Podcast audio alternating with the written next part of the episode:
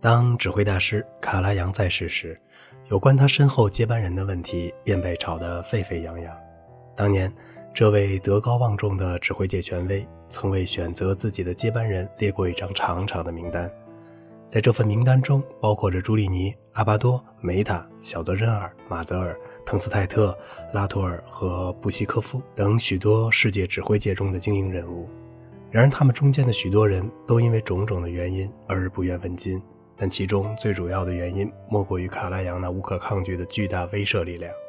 人们都清楚，在卡拉扬的身后接班将会是一个多么高的起点。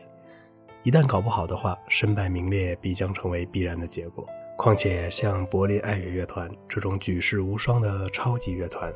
能够最终认可什么样的人，也还是一个难以莫测的悬念。所幸的是，当时的卡拉扬仍然健在，并继续依仗着他那巨大的艺术生命力而活跃在世界乐坛上，并转为为祷告上帝赐予卡拉扬健康长寿的身体上去了。然而，当这位被誉为天皇巨星的伟大人物于1989年忽然去世以后，现实的问题终于摆在了世人的面前。在一阵巨大的悲痛之后，全世界的人们都在思索和关注着。究竟是谁来接过卡拉扬的指挥棒，从而揭开具有划时代意义的新一页呢？数月之后，这个万众翘首期待的重要答案终于被揭开了帷幕，而暴露在世人的面前。阿巴多，这个指挥界中最为璀璨的新星，现代指挥艺术中的天之骄子，终于被柏林爱乐乐团聘为新任艺术指导与常任指挥。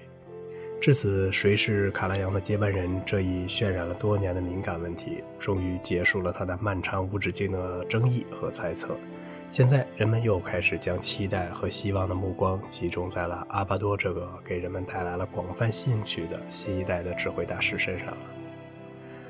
克劳迪·阿巴多于1933年出生在意大利的米兰，这个城市是意大利著名的歌剧之乡，闻名于世的斯卡拉歌剧院就坐落在这个城市中。阿巴多的家庭则是这个城市中的一个有名的音乐世家。在这个家庭中，父亲是一位出色的小提琴家，母亲是一位优秀的钢琴家，而哥哥则是一位有所成就的钢琴家兼作曲家，还曾担任过米兰音乐学院的院长。全家年龄最小的弟弟也成为后来的一位很有名气的建筑师。阿巴多出生在这样优良的音乐环境中，从小耳濡目染，受到了十分强烈的音乐熏陶。他从八岁开始正式学习音乐，先是在母亲的指导下学习钢琴，后来又跟随已有一定名望的哥哥继续深造琴艺，就这样打下了音乐方面的初步基础。一九四九年，十六岁的阿巴多考入了意大利著名的威尔第音乐学院，在这里，他接受了全面而系统的专业音乐教育和训练。他在当时很有威望的老指挥家沃图的班上学习指挥，同时还不间断地进修钢琴、作曲和音乐理论等许多课程。值得一提的是，在这段时期里，他还有幸成为著名指挥大师朱利尼的学生。朱利尼当时为学生开设了合奏课，阿巴多则在其中向这位老指挥家学到了许多指挥乐队的方法。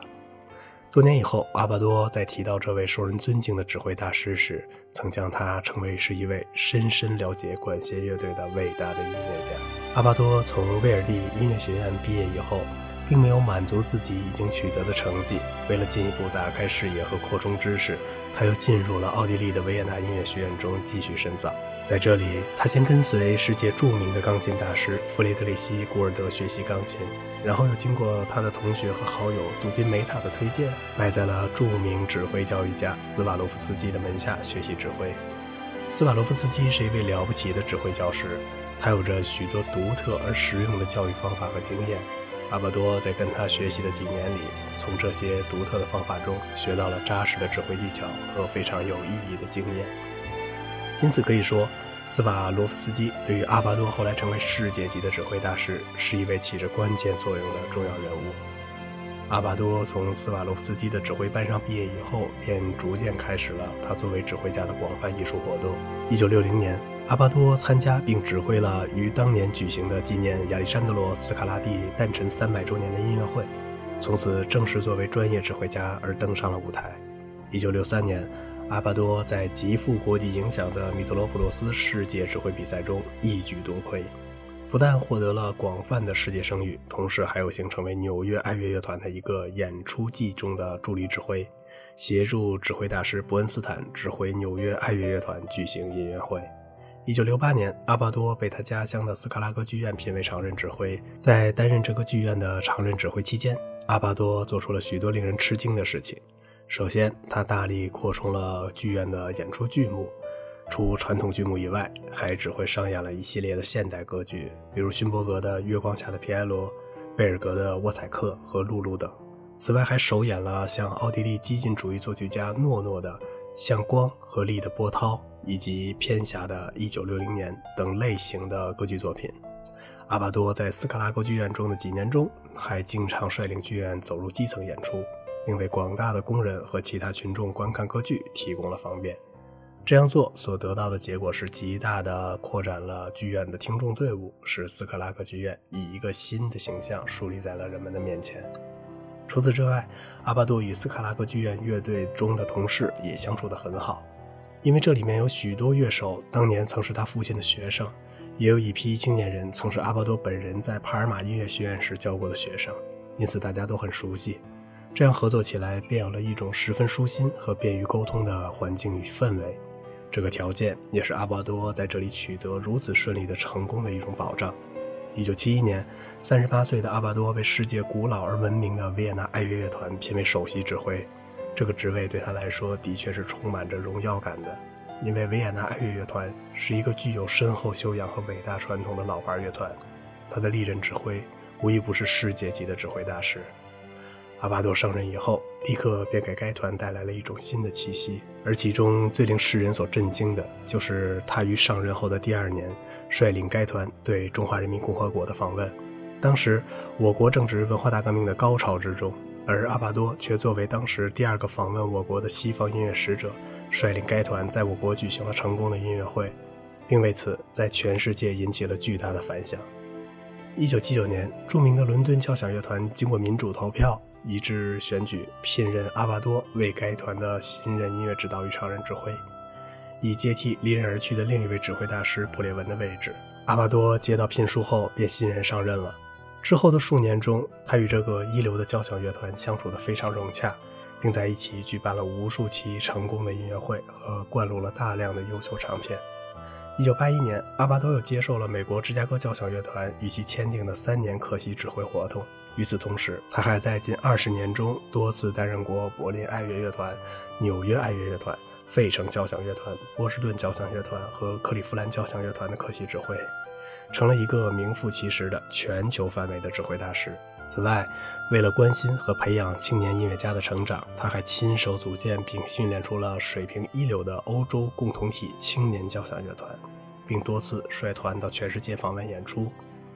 就这样，一直到1989年，当卡拉扬去世以后，他便从众多的竞争者中脱颖而出，担任了举世闻名的柏林爱乐乐团的常任指挥。阿巴托作为一个杰出的指挥大师，的确是极不平凡的。首先，他那高超而又无与伦比的指挥技艺，曾使众多的音乐爱好者乃至专业的同行们都感到格外的钦佩和震惊。他有着条理清晰的头脑、敏锐异常的听觉和准确无误的音乐记忆力。据说在指挥时，他除了一些新创作的现代作品和协奏曲外，其余的作品从来都是背部指挥的。他有着极为出色而精确的指挥技巧，任何乐手在他的指挥棒下都会感到非常的满意。关于这种技巧，阿巴多曾自己说道：“那是他在斯瓦洛夫斯基手下做学生时，被老师将左手绑在身上，单独训练右手而逼练出来的，并由此解释道，这便是那位严厉的老师所具有的独特的训练方法中的一种。”人们常将阿巴多称为才华横溢的天才指挥家，这一点他的确是当之无愧的。作为一个技艺精湛的超级大师，他是一个能够极其自如、含蓄而又潜移默化地掌握速度、力度、和声、分句和其他肢体变化的人。他在排练和指挥一部作品时，经常能够完美地做到细节和整体处理上的平衡关系。他善于以点带面、以面结合，并以二者之间的有机统一来揭示作品中的正确内涵，给人们带来一种既有表面上的优美，又内在的深刻的明快华丽。激动热情的指挥风格。阿巴多作为当代指挥艺术中的奇才，除了他那独具特色的天才以外，更主要的还是靠他自己刻苦努力而赢得的荣誉。他在事业上是一个永不知满足的有心人。当他还是音乐学院的学生时，就被老一辈的指挥大师身上的高超技艺所深深的折服。他敬佩托斯卡尼尼，崇拜福特文格勒和瓦尔特。当年在维也纳学习时，他曾经常观看克列普佩勒、瓦尔特、舍尔星、塞尔、卡拉扬和克里普斯的排练和演出，从中学到了许多他所需要的东西。当人们问他这些老一辈的大师中谁给他带来的影响最大时，阿巴多则毫不犹豫地脱口而出：“福特文格勒。”在他看来，福特文格勒那浪漫而富有诗意的主观主义精神，与他自己身上的热情、敏感和富有人情味的特殊素质是极相吻合的。关于福特文格勒，阿巴多曾动情地说道：“对我来说，福特文格勒是一个真正能够创造出令人难以置信的紧张的造诣最深的指挥家。”